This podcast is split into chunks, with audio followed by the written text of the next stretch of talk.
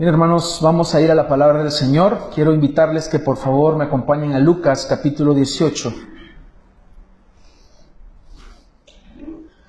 Lucas capítulo 18. Vamos a leer del 9 al 14.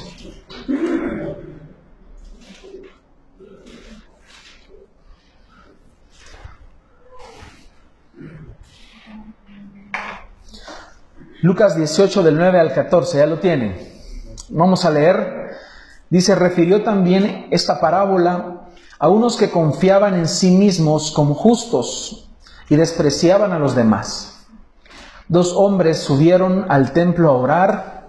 Uno era fariseo y el otro recaudador de impuestos. El fariseo puesto en pie oraba para sí de esta manera. Dios te doy gracias porque no soy como los demás hombres, estafadores, injustos, adúlteros, ni aun como este recaudador de impuestos. Yo ayuno dos veces por semana, doy el diezmo de todo lo que gano, pero el recaudador de impuestos, de pie y a cierta distancia, no quería ni siquiera alzar los ojos al cielo, sino que se golpeaba el pecho, diciendo, Dios, ten piedad de mí, pecador. Os digo que éste descendió a su casa justificado, pero aquel no. Porque todo el que se ensalza será humillado, pero el que se humilla será ensalzado o exaltado.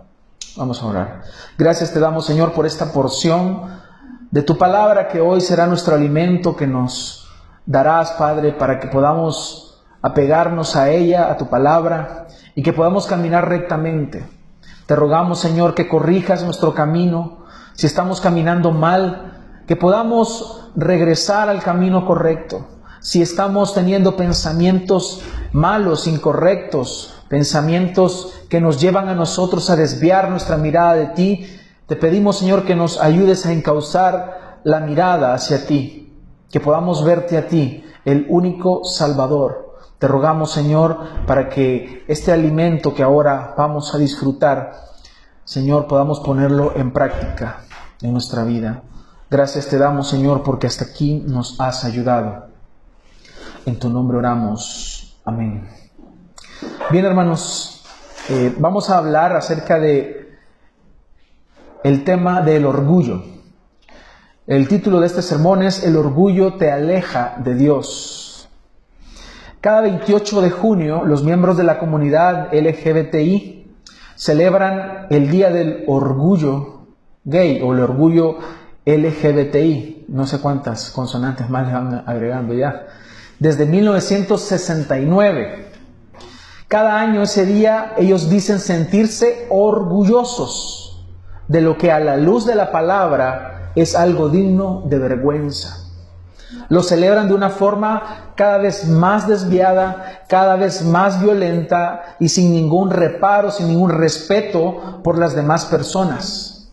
Ellos en realidad se sienten orgullosos de lo que Dios condena. Si buscamos Romanos 1, 24 al 27 dice, por consiguiente Dios los entregó a la impureza en la lujuria de sus corazones, de modo que deshonraron entre sí sus propios cuerpos, porque cambiaron la verdad de Dios por la mentira y adoraron y sirvieron a la criatura en lugar del Creador, quien es bendito por los siglos. Amén.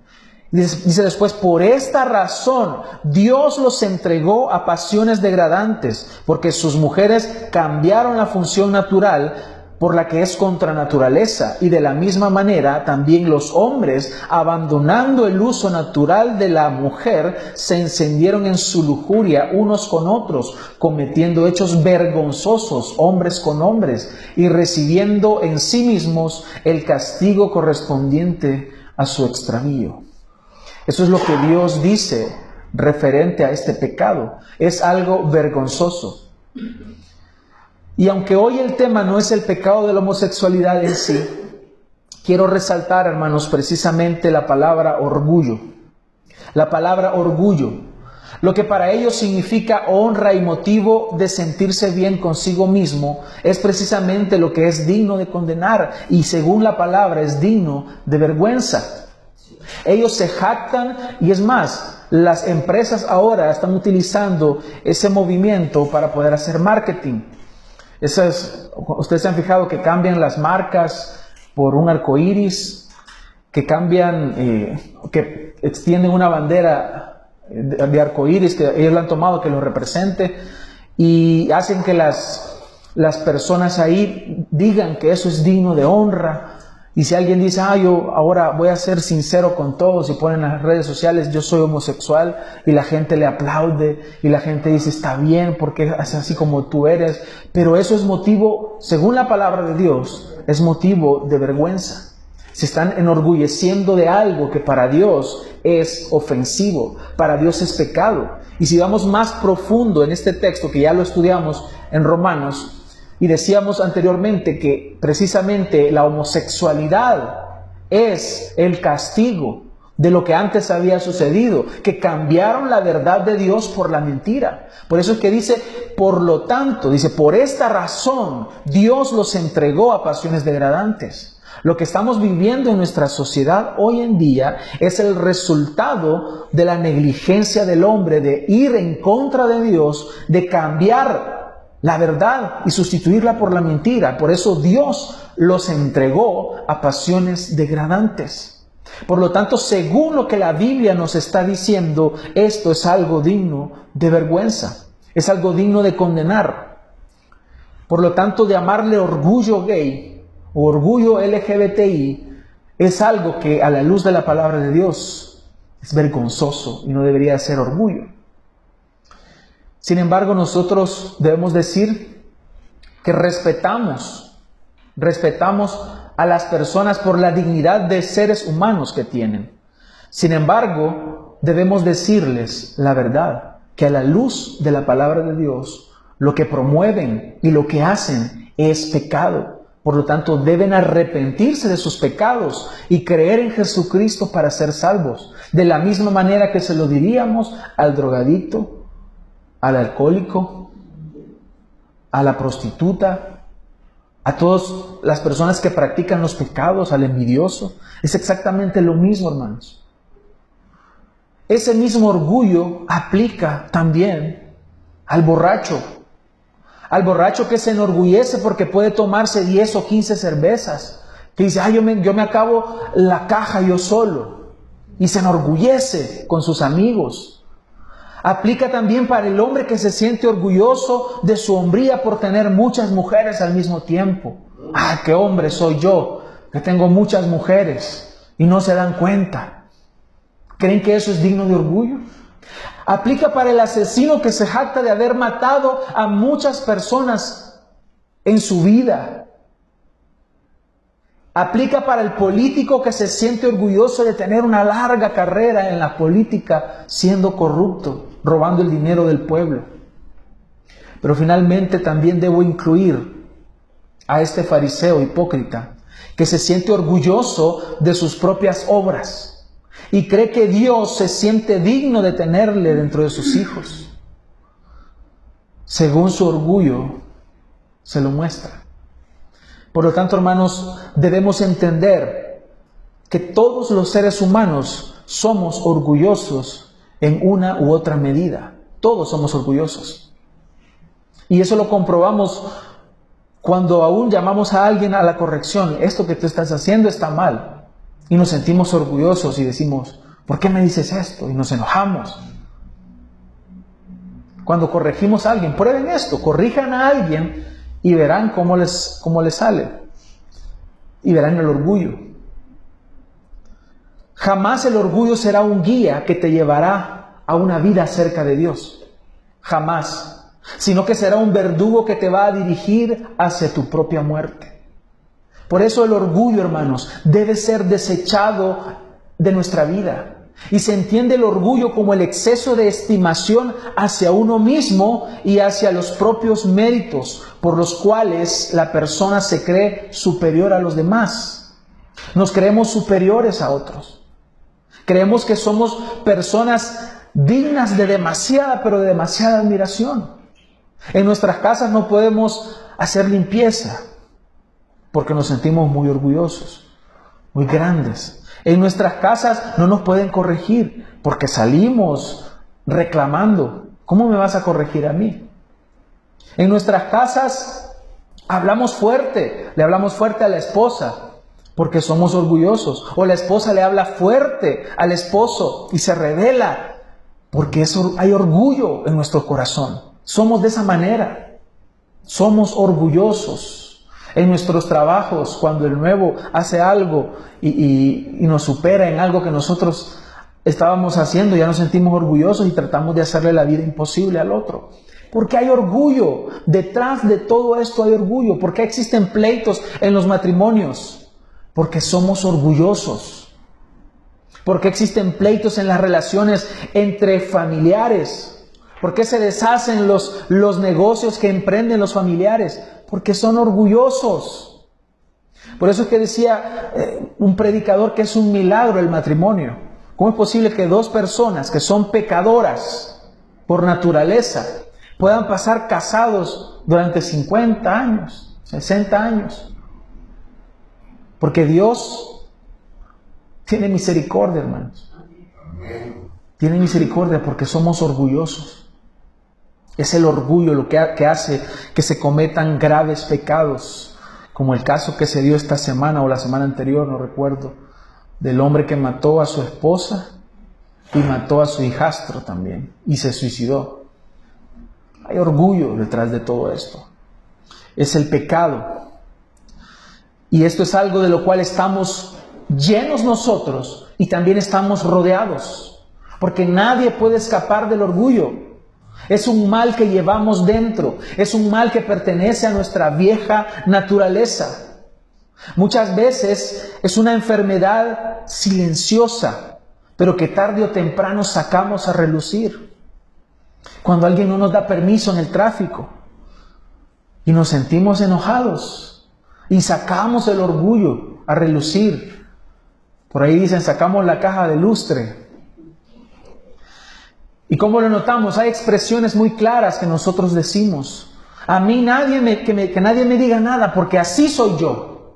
Orgullo. A mí que no me vengan a enseñar a alguien más joven que yo. Orgullo. Yo así aprendí. Yo así me voy a quedar. Orgulloso. Es que así me enseñaron mis padres. Es que esta es la religión que me dejaron. Es orgullo. Cuando también decimos, no, gracias, no le puedo aceptar esa ayuda. Cuando alguien nos quiere extender la mano y ayudarnos. Esta es una forma de disfrazar el orgullo. Cuando no aceptamos la ayuda de otros. También decimos, yo no necesito congregarme porque Dios y yo tenemos una relación. Orgullo porque Dios ha dicho que no nos dejemos de congregar como algunos tienen por costumbre. No, no acepto corrección de los hermanos de la iglesia, decimos. Orgullo. Solo los de mi denominación se van a salvar. Orgullo. Por ahí los reformados. Solo los reformados se van a salvar. No, la salvación no es por reformados. Y esta vez nosotros nos llamamos reformados. Abrazamos las doctrinas de la reforma. Pero eso no quiere decir que de otras denominaciones o de otras iglesias no se van a salvar. Es que Cristo no ha venido a imponer una denominación y que por eso se van a salvar. No es por eso, hermanos. Por lo tanto, es un orgullo creer que solo los reformados se van a salvar. Hay de otros hermanos de otras denominaciones que son hijos de Dios y que son salvos. También podemos incluir acá en esta listita cuando decimos, Dios, haceme el milagro porque yo diezmo y ofrendo. Dios, haceme esto, como que si Dios fuera Santa Claus. Y no es así. Entonces, hermanos, debemos entender que el orgullo está a flor de piel. Debemos identificarlo, hermanos. Debemos darnos cuenta que somos orgullosos. No aceptarlo es precisamente la muestra más clara de que somos orgullosos.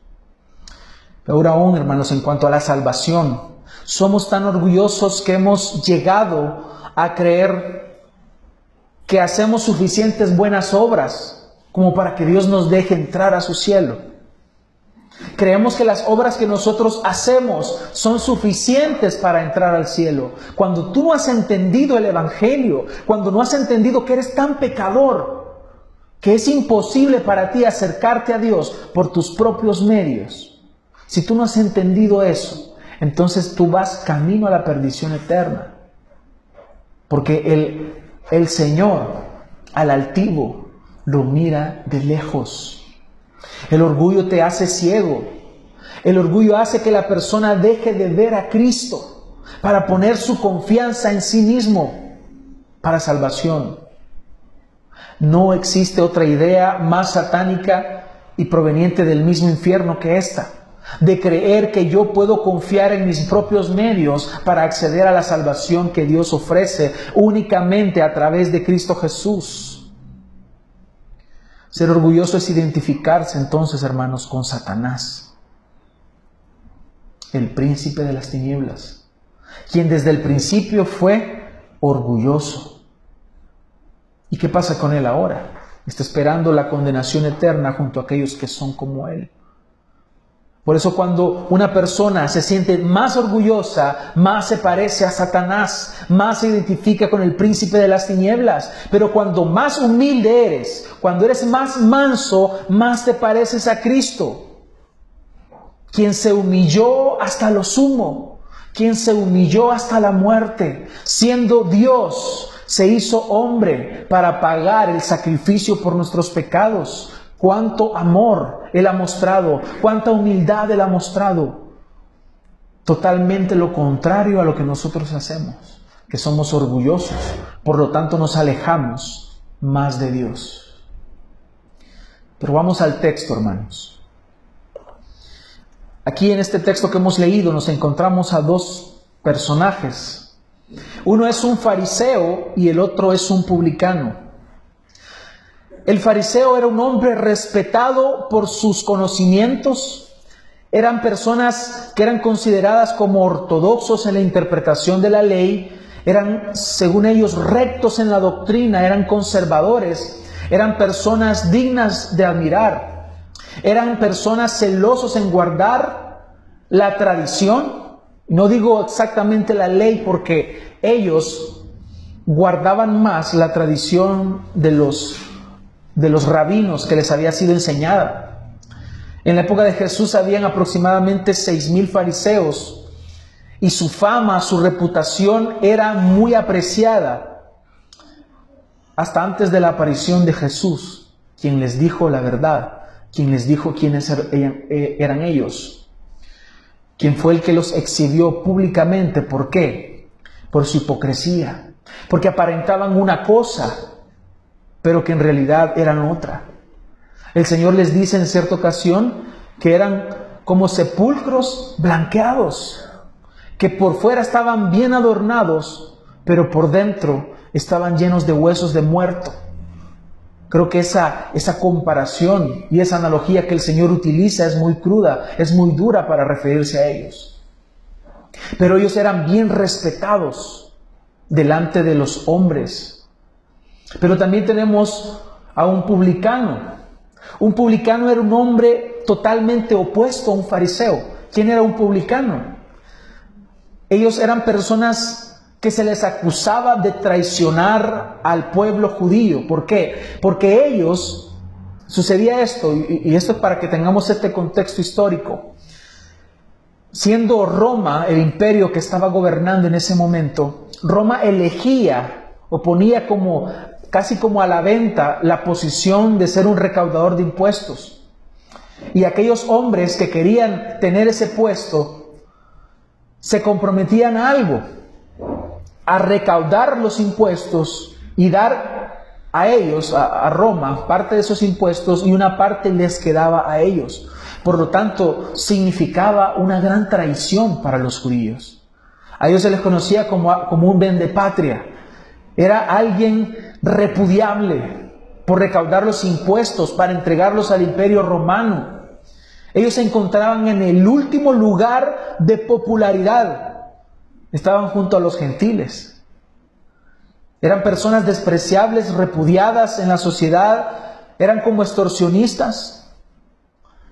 Es como los renteros ahora. ¿Alguno de ustedes cree que es una persona digna de admirar? ¿Un rentero? ¿Alguien que llegue a quitar el dinero que una persona se ha ganado en su negocio? No. De la misma forma eran vistos los publicanos por extorsionistas, porque se aprovechaban algunos de su puesto para exigir más dinero y tenían la cobertura del imperio romano.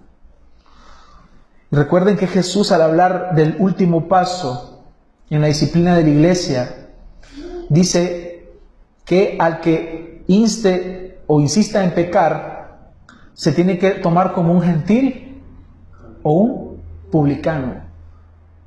Así era de despreciable esta posición. Entonces nos encontramos ante dos personas que están en esta narración, dos personajes. Ya sabemos nosotros quién era el malo y quién era el bueno. Ya sabemos cómo termina esta historia, ¿no? Pero cuando Jesús relató esta parábola, nadie se imaginaba este desenlace. Era algo inesperado para ellos. Ah, un, fariseo sube al templo a orar. Qué bonito. Unos hombres admirables, unos siervos de Dios. Pues resulta, hermanos, que el final los deja en shock. ¿Cómo es posible esto? Imaginemos que en lugar del fariseo mencionamos nosotros a un eminente profesor de un seminario, donde se enseña Biblia.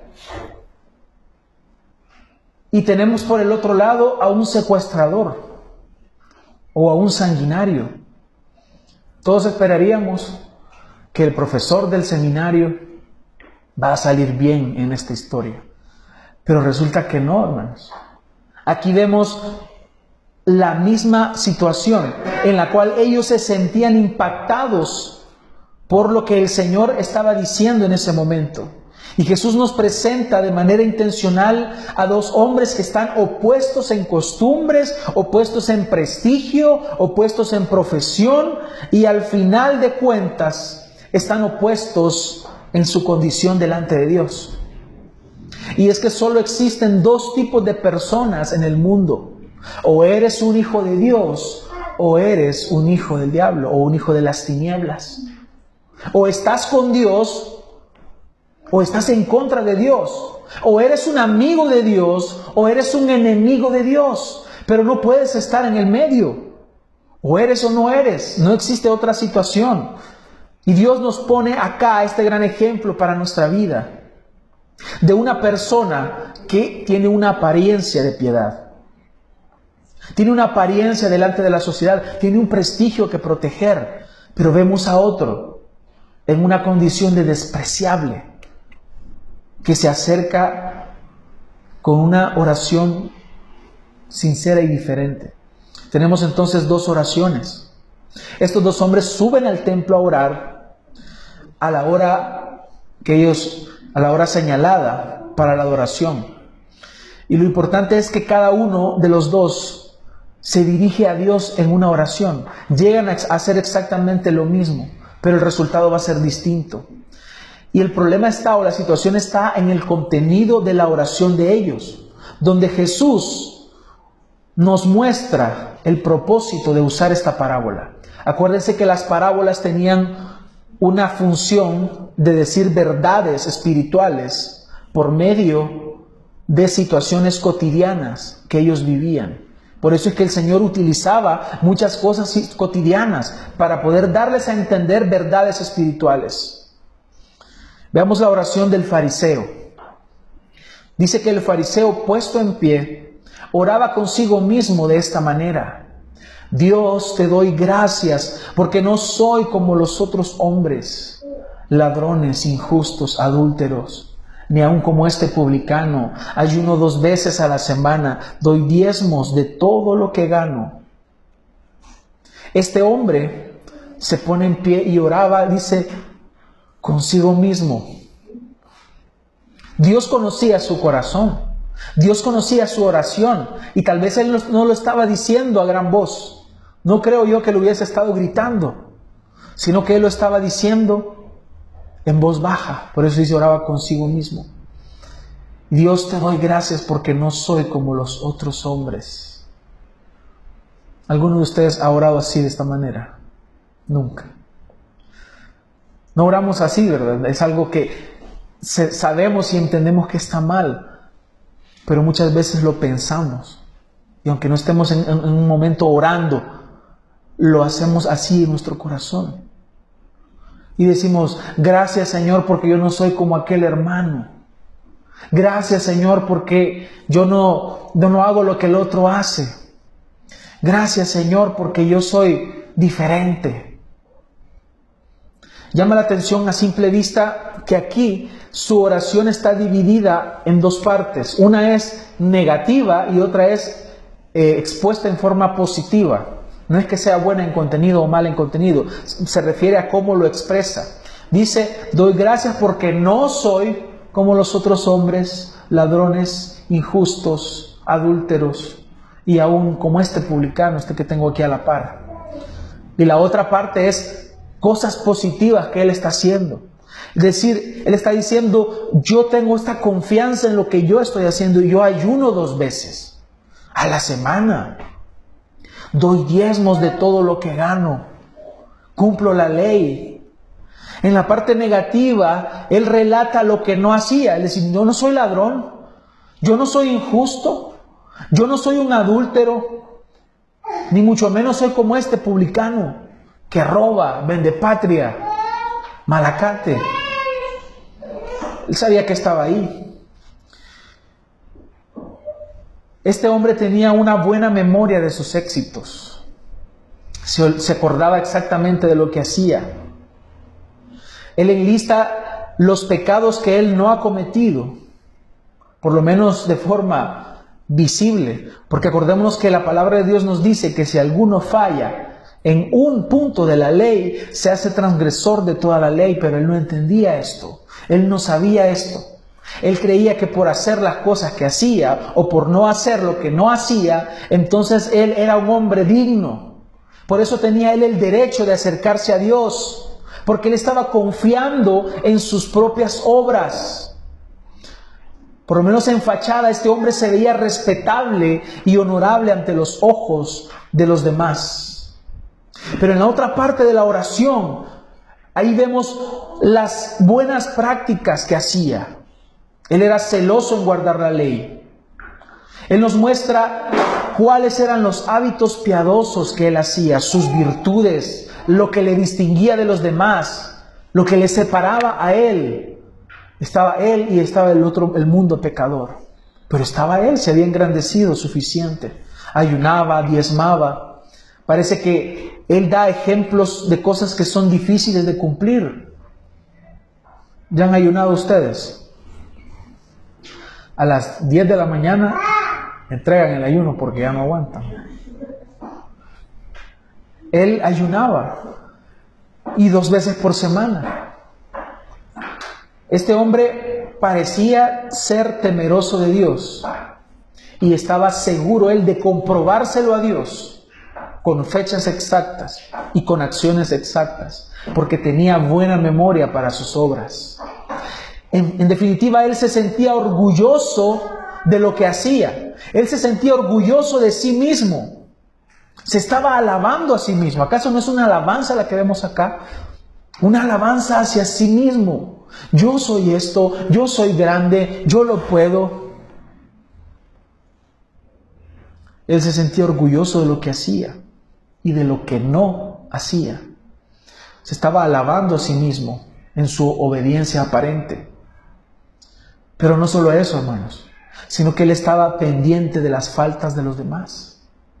Él estaba pendiente de las fallas de los otros. Y esta es una de las características de los orgullosos, que el orgulloso puede estar pecando, pero él no se fija en sus propios pecados, él no se fija en, su, en sus faltas, está pendiente de los demás, está pendiente en lo que los otros hacen. Por eso el Señor les llama que son hipócritas. Les dice, hipócritas, ustedes están haciendo lo que le desagrada a Dios, a final de cuentas. Porque el Señor también les dice, y bueno, lo leímos ahora, que nuestra justicia tiene que ser mayor que la de ellos. ¿A qué se refiere? que no tiene que ser visible únicamente, sino real. La justicia que proviene de Dios. Por eso es necesario que el orgulloso deje de ver hacia afuera y comience a ver hacia adentro. Comience a ver su pecado, comience a ver sus faltas. Porque cuando miramos las faltas de los demás únicamente, estamos depositando la confianza en nosotros mismos, creyendo, yo estoy bien, yo no necesito cambiar. Hoy hubiera venido el hermano que no vino por la predicación, para él era la predicación. Eso es lo que decimos. No, es para nosotros que estamos acá. Porque somos orgullosos, hermanos. Hay orgullo, aceptémoslo. Reconozcamos nuestro orgullo. Pero notemos cómo empieza esta serie de autoalabanzas. Te doy gracias. Imagínense qué hipócrita, hermanos. Te doy gracias. El fariseo estaba agradecido con Dios, pero finalmente él muestra en realidad lo que hay en su corazón. Es decir, estoy agradecido por mi propia justicia personal. Estoy agradecido porque soy bueno. Señor, ni me mereces, pero aquí estoy. Él estaba confiando en sus propias obras. Estaba confiando en sí mismo, en lo que él había hecho, en su propia justicia personal. Él estaba diciendo, yo no necesito de que Dios envíe a un Mesías, porque yo soy salvo por mí mismo. Yo puedo entrar al cielo por mi propia justicia. Yo puedo entrar al cielo por mi propia obra. Tengo esa capacidad porque cumplo la ley. El fariseo está diciendo, qué bueno que no soy igual a esta gente. Yo soy diferente porque yo sí cumplo, como los políticos. Yo sí cumplo. No mencionó que gracias al poder de Dios él podía vencer la tentación, porque él solo tenía ojos para admirarse a sí mismo, admirar su propia justicia. La oración de este hombre nos revela, hermanos, el peligro de vivir aparentando una vida correcta y justa, pero que en el fondo esté vacía, esté sin Dios, esté sin gracia, esté sin la misericordia de Dios para obedecerle, lo cual conduce a la perdición eterna. Hermanos, las palabras más terribles que podemos encontrar en la palabra de Dios es apartaos de mí, no los conozco, al fuego eterno. Hermanos, yo siempre he dicho esto, son las palabras más escalofriantes que podemos encontrar en la Biblia. Qué terrible que muchas personas viven una religión y van pensando que van al cielo, van solamente viviendo día con día en su camino hacia la perdición eterna y ellos piensan que van al cielo. Pero un día cuando se encuentren en el juicio en el cual Dios habrá de juzgar a todos los seres vivientes y que Dios ahí les diga, no te conozco. Muchos me dirán aquel día, Señor, Señor. Muchos me dirán, Señor, yo diezmaba. Muchos le dirán, Señor, yo traía ofrendas. Señor, mira, yo me congregaba martes, jueves, domingo. Yo estaba todo el tiempo ahí, iba a los discipulados, visitaba a los enfermos, hacía esto y lo otro. Pero era una vida vacía sin Dios. No había transformación. La gracia de Dios no se había manifestado a la vida de ellos. Ellos creyeron que iban al cielo. Por eso debemos evaluarnos, hermanos, todos los días. Nuestro cristianismo. ¿Somos cristianos en realidad? ¿Somos hijos de Dios verdaderamente? ¿O somos como este publicano que está confiando en sus propias obras? Este fariseo, perdón, está confiando en sus propias obras. Está confiando en lo que él ha hecho. Hay orgullo propio. Me siento bien porque cumplo a cabalidad con todo. Pero veamos la otra oración, la oración del publicano. Versículo 13, más el publicano estando lejos, él se había alejado. Estando lejos, no quería ni aún alzar los ojos al cielo, sino que golpeaba su pecho. Y él decía, Dios, sé propicio a mi pecador. A diferencia del fariseo, este hombre se mantenía a la distancia. Aunque él estaba distanciado, él estaba cerca de Dios, realmente. Él estaba lejos del altar, porque tal vez entendía que en su relación con Dios él no era, él entendía que no soy digno, yo no puedo acercarme a Dios por mí mismo, porque soy malo, soy pecador. Quizás apenas logró dar algunos pasos en el templo y simplemente ahí se detuvo. No puedo ir más allá, no puedo acercarme al lugar santísimo, no puedo acercarme al lugar santo. Ni siquiera se atrevía a alzar los ojos para orar. ¿Qué nos indica esto? Cuando dice ni siquiera se atrevía a alzar los ojos. El fariseo quizás estaba así, viendo hacia arriba. Era la posición que él tenía puesto en pie. Pero este hombre ni siquiera quería alzar los ojos, porque él, esto nos muestra la posición de pena que él sentía, la carga. A eso se refiere cuando el Señor dice, venid a mí los que están trabajados y cargados, que yo los haré descansar. No está hablando que tuve un día, un día pesado en el trabajo y que en la noche voy a ir al culto y ahí voy a encontrar descanso físico. No se trata de eso, hermanos. Se trata de aquellos que están fatigados, que han buscado en, otros medios cómo salvarse, que han buscado por, por medios de obras y están ya cansados, están fatigados, pero vienen al Señor y encuentran descanso porque el Señor les dice que no es en nuestras obras, que no es por tu propio esfuerzo, sino que por la obra perfecta que ya Jesucristo ha hecho a favor de nosotros, los pecadores. Por eso es que Él puede encontrar descanso.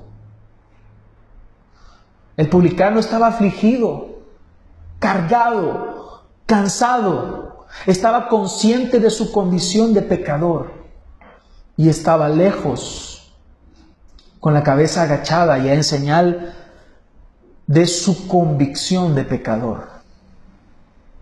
Por eso la posición correcta de un, de un pecador penitente. Un pecador penitente es aquel que sabe que es pecador y que él solo quiere acercarse a Dios para encontrar perdón en él. Está el pecador, el pecador, pecador en su condición, pero el pecador penitente es aquel que ha encontrado o se ha visto a sí mismo y ha entendido que necesita de Dios. Por eso es la expresión de él, sé propicio a mí pecador, dice en Reina Valera. Sé propicio a mí. Otra manera de decirlo es, Señor, ten misericordia de mí y aplaca tu ira contra mí. Señor, yo sé que soy digno de que tu ira caiga sobre mí. Pero aplaca tu ira. Pero perdóname, Señor. He fallado, he pecado, he robado a la gente. Soy un miserable. Me llaman traidor. No tengo amigos. Soy la peor lacra de esta sociedad y lo acepto que lo soy. Pero perdóname, Señor. Eso es lo que sus palabras reflejan, la condición de su corazón. Era lo único que él se atrevía a decirle a Dios. Era una súplica de misericordia y de piedad. Este hombre se veía a sí mismo como perdido. Estoy perdido. No puedo escapar de tu ira. No puedo escapar de ti, Señor. Perdóname. Él estaba consciente de su verdadera condición delante de Dios. Él estaba perdido y necesitado de perdón, de misericordia y de gracia. Era su necesidad. Aunque él había hecho muchas cosas buenas, Para el publicano no era el momento de repasar sus éxitos morales. No era momento de sacarle el listado. Mira, Señor, pero yo he ayudado a esta anciana, doné este dinero a los pobres, hice esto. No era momento de eso. Era momento de pedir perdón. Él no menciona nada a su favor. Él no dice yo hice esto o lo otro. Él no confiaba en que él podía salvarse a sí mismo, solamente se estaba refugiando en la misericordia de Dios. Porque la única forma de escapar de la ira de Dios es acercándote a Dios, yendo hacia Él. Por eso, hermanos, es necesario hoy que entendamos cuál es nuestra posición delante de Dios. Para este mundo, más en estos tiempos que vivimos, tú puedes ser un degenerado, tú puedes ser un violador, puedes ser un asesino y sentirte orgulloso de lo que eres. Eso es lo que el mundo nos enseña. Siéntete orgulloso de tus desviaciones. Eso es lo que el mundo enseña. ¿Qué viene después del aborto? De la promoción del aborto que se está haciendo. Después viene la pedofilia. Quieren legalizar eso. Siéntete orgulloso. Si tú sientes atracción hacia los niños, siéntete orgulloso de ser eso. Para eso va el mundo. Ahora, en este contexto en el cual nosotros vivimos y que nos hemos criado y que vemos en las películas y que vemos en todo lo que consumimos, en medio de todo eso, hermanos, aparece esta voz gloriosa del Señor, disonante en todo esto, y que nos viene a decir que mejor, en vez de enorgullecernos, que nos humillemos. Humíllate delante del Señor. Si tú estás pecando, humíllate. No te alabes a ti mismo. No te enorgullezcas de tu pecado. Humíllate. El Señor te perdona, porque a los altivos los mira de lejos. Si tú te exaltas a ti mismo y dices, yo estoy viviendo bien, yo vivo bien, tengo dos mujeres, pero estoy viviendo bien, me drogo de vez en cuando, pero todo está bien, yo no tengo problemas contra el Señor. No, Cuando vengas delante del Señor, piensa en esto, no hay tiempo para tu, tu exaltación. No hay tiempo para eso. Solamente pide perdón al Señor, pide misericordia Él te perdona. Por eso vemos los resultados de, de estas dos oraciones. ¿Y cuál es el resultado? Dice en el versículo 14, os digo que éste descendió a su casa justificado antes que el otro. Él descendió justificado. ¿Qué hizo el publicano? Confesó sus pecados, pidió misericordia y alcanzó misericordia. Pero ¿qué sucedió con el otro? Se exaltó a sí mismo, sacó a relucir todas sus obras, él dio a entender que él era suficientemente bueno como para entrar al cielo. Él no fue justificado. Porque Dios quiere que tú muestres que le necesitas. Dios quiere que tú muestres, que tú le digas a Él que estás avergonzado de tu pecado, es que hermanos, no hay nadie más grande que Dios. Cuando tú dices, mis obras son suficientes para salvarme, tú estás diciendo, el sacrificio de Cristo no importa para mí, porque yo tengo suficiente bondad en mí. Eso es lo que tú crees. Pero tú has nacido en una raza caída. Eres pecador por naturaleza. Has pecado miles de veces. Por lo tanto, una obra que tú hagas no va a borrar una obra mala. No es así, no funciona así. Por eso, hermanos, vemos aquí dos resultados distintos. Este es el final inesperado. Esto es lo que nos enseña el Señor acá. Que el hombre que se acerca a Dios para recordarle a Él sus buenas obras, para recordarle a Dios lo que ha hecho, simplemente fue rechazado por pensar que puede comprar el favor de Dios. Todo aquel que confía en lo bueno que tiene, según él, es rechazado por Dios. Todo aquel que confía en sí mismo es rechazado por Dios. Pero el hombre que se acercó a confesarle a Dios esa incapacidad para agradarlo, resulta que él fue justificado precisamente por ello. Si tú quieres el favor de Dios, humíllate delante de Él. No busques exaltarte a ti mismo, no confíes en tus obras. Solo confía en el Señor. La palabra de Dios nos dice en Efesios 2.8 que por gracia somos salvos. Ahí nos dice que no somos salvos por obras. ¿Para, ¿Para, qué? Para que nadie se gloríe. Dios no quiere que tú te gloríes. Dios no quiere que tú te exaltes. Dios quiere que tú te humilles. Nos quiere humillados el Señor. Nos quiere ahí doblegados delante de Él, no exaltados, humillados. Te está yendo mal en el trabajo, humíllate al Señor. Te está yendo bien en el trabajo, humíllate delante del Señor. Esa es la condición, esa es la posición de todo creyente. Esa es la posición de los hijos de Dios. No existe otra manera, sino una, y es humillados delante del Señor. Humillados. Porque el orgullo te aleja de Dios. Por eso aquí vemos una advertencia que el Señor nos dice en el texto. Dice, porque cualquiera que se enaltece será humillado, pero el que se humilla será enaltecido. En la palabra de Dios encontramos muchas paradojas, muchas cuestiones paradójicas. Una paradoja es esto, que el que se humilla va a ser exaltado. En otra ocasión nos dice el Señor que el que quiere ganar la vida la va a perder, pero el que la pierde por causa de él la hallará. Aquí nos encontramos con otra paradoja, que el que se humilla va a ser enaltecido. Pero cuando tú vienes exaltado, cuando tú vienes con un corazón de soberbia, eres entonces humillado.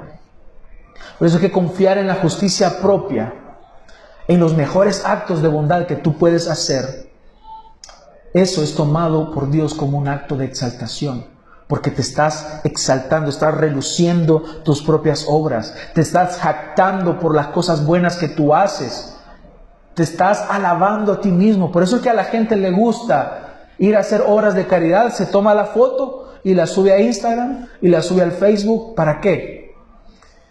Para los likes. Ay, qué bien, te felicito por lo que haces. Ay, qué corazón más dulce el que tienes. Ay, sí, ya nos sentimos bien con los likes. Es la exaltación propia. Es la exaltación del ego. Esta sociedad en la que vivimos es así. Es egoísta. Eso es lo que hace el hombre al confiar en su propia bondad. Está diciendo, no necesito de Cristo. Y esto es algo que Dios no puede tolerar, que tú desprecies a su Hijo, que tú desprecies al único que puede salvarte. Es muy fácil dejarse arrastrar por esta misma actitud del fariseo, hermanos. Es muy fácil caer en esta, en esta situación. Y debemos cambiar aquello que haya que cambiar en esta mañana. Si tú estás luchando con este pecado, Arrepiéntete, humíllate delante del Señor. Él te puede perdonar. Quizás hemos comenzado a creer que somos muy justos, hermanos, con respecto a nuestra vida cristiana, porque vemos la inmoralidad que hay, vemos la avaricia, vemos el libertinaje, vemos la homosexualidad y decimos, estos pecados sí son muy escandalosos. Y como nosotros no nos sentimos culpables de esos pecados, pensamos que todo está bien, pero descuidamos esta parte que es el orgullo. Por eso pídele al Señor que te muestre si eres orgulloso. Porque a veces tienes tanto orgullo que te has enseguecido y que no ves el orgullo que hay en tu corazón. Y todos luchamos con algún tipo de orgullo en, cierta medida. Ha venido también ahora el orgullo religioso y de la autocomplacencia. Nos sentimos orgullosos cada vez que participamos en algún privilegio dentro de las iglesias. Y estamos cometiendo pecados, pero voy a servir y, y como ahí me siento bien, todo está bien. Orgullo, orgullo religioso. Creemos, estamos tan orgullosos de nuestra denominación a veces. Es que somos reformados. Es que somos de Asamblea de Dios, la propia iglesia. Voz del Pentecostés. O que somos de la otra iglesia. Orgullo religioso, nada de eso salva. Y aquí podemos mencionar todas. Yo soy del Taber, yo soy del Lin. Todas. Hay orgullo ahí. Orgullo religioso. Pero hermanos, también aprendamos del publicano, que él está dolorosamente consciente de su condición. Él está consciente de que ha pecado. Por eso él no solo le pedía perdón por ciertos pecados, sino que él estaba implorando porque él es pecador. Yo soy pecador. Sé propicio a mi pecador. Él no está diciendo, solo esta parte está mal delante de ti, sino que él está diciendo, yo soy pecador. Y con el orgullo pasa esto, que si tú puedes estar haciendo cualquier obra, buena aparentemente, pero si en tu corazón hay orgullo, no estás haciendo absolutamente nada, porque el orgullo lo destruye todo.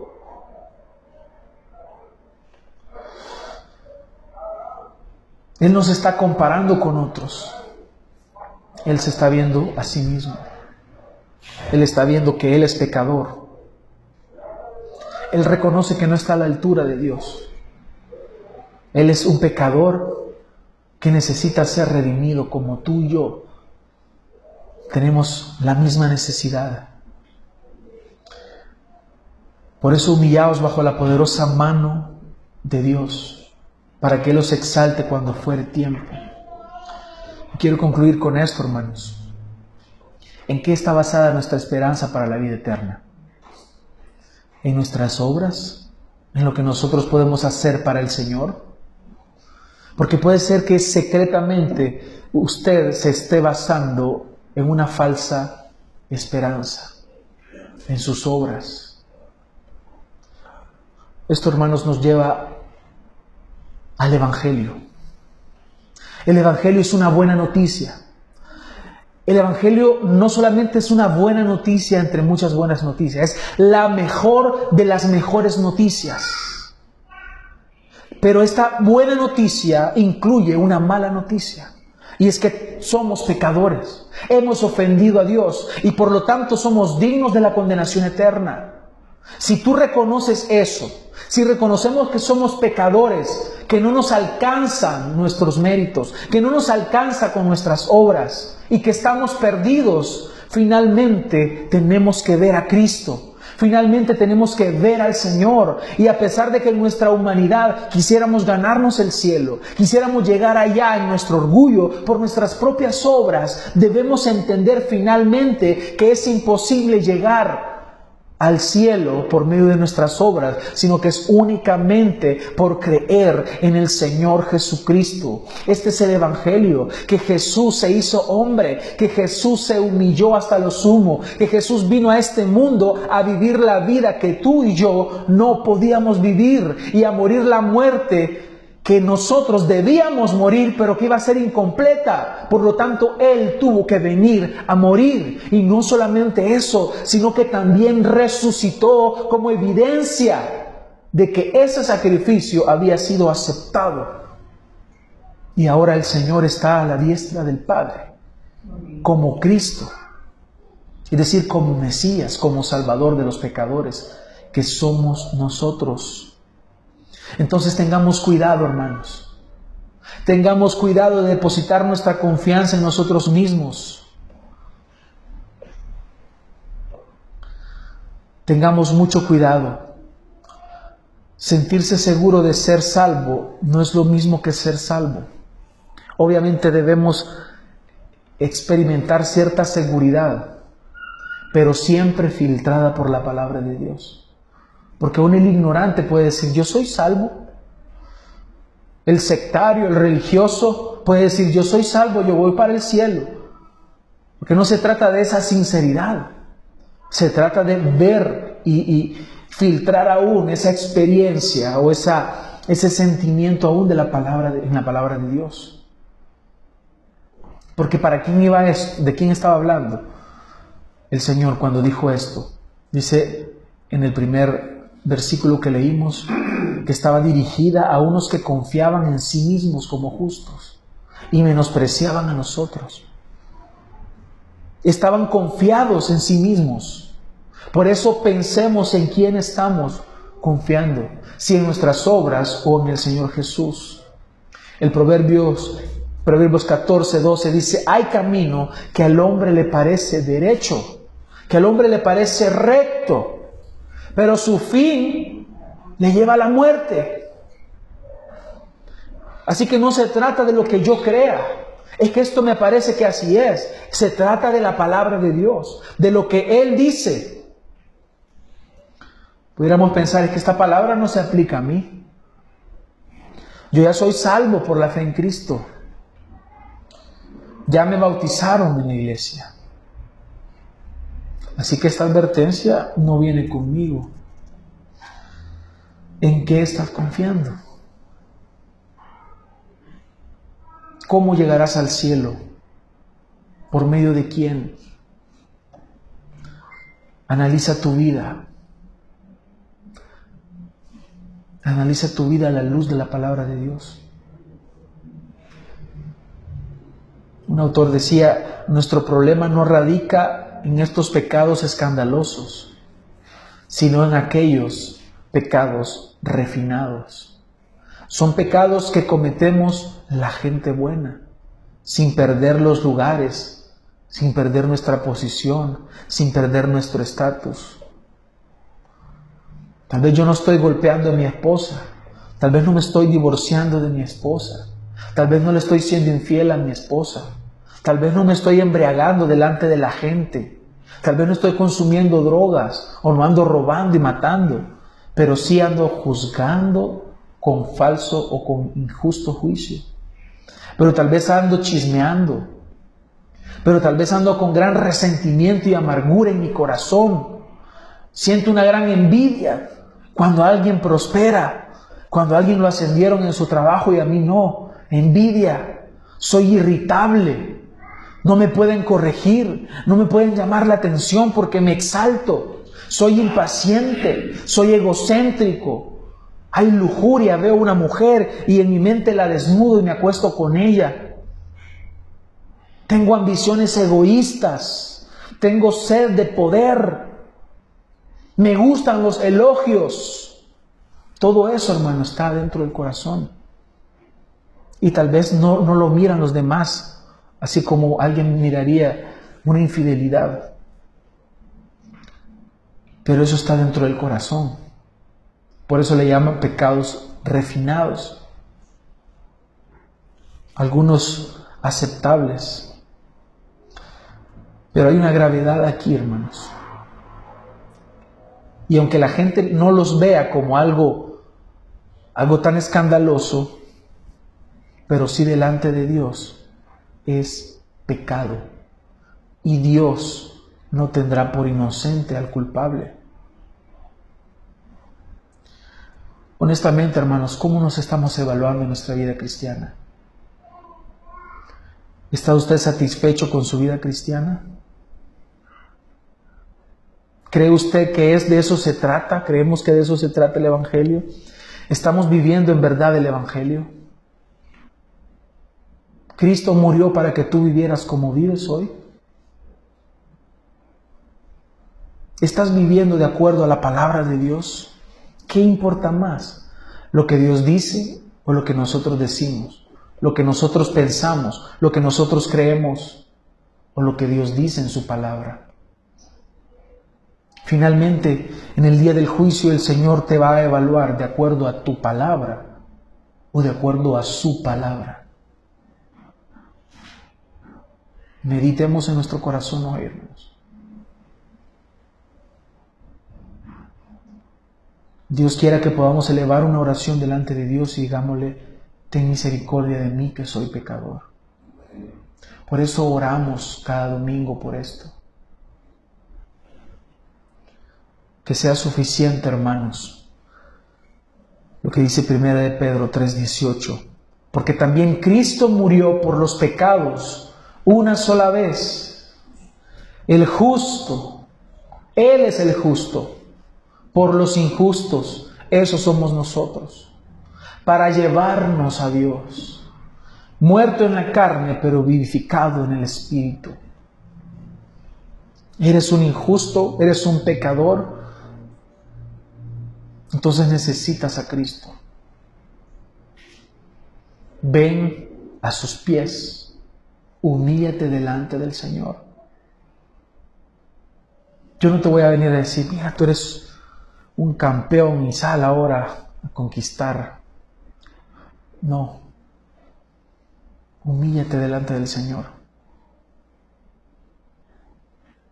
Tú no necesitas conquistar nada. Todo lo que necesitas ya lo logró Cristo en la cruz. Él dijo, consumado es. Por eso sometámonos entonces ante el Señor. Vengamos a Él. Y que su misericordia se manifiesta en aquellos que reconocen su necesidad de Él. Por eso cuando tú oras, oras Padre nuestro que estás en los cielos. Tú estás reconociendo que Él está en el cielo y tú estás acá en la tierra. Tú eres polvo, Él es Dios, Él está en su trono y tú estás acá. Por lo tanto, humíllate delante del Señor para que Él te exalte cuando fuere tiempo. Y recuerda que el orgullo te aleja de Dios. Oremos. Gracias te damos, Señor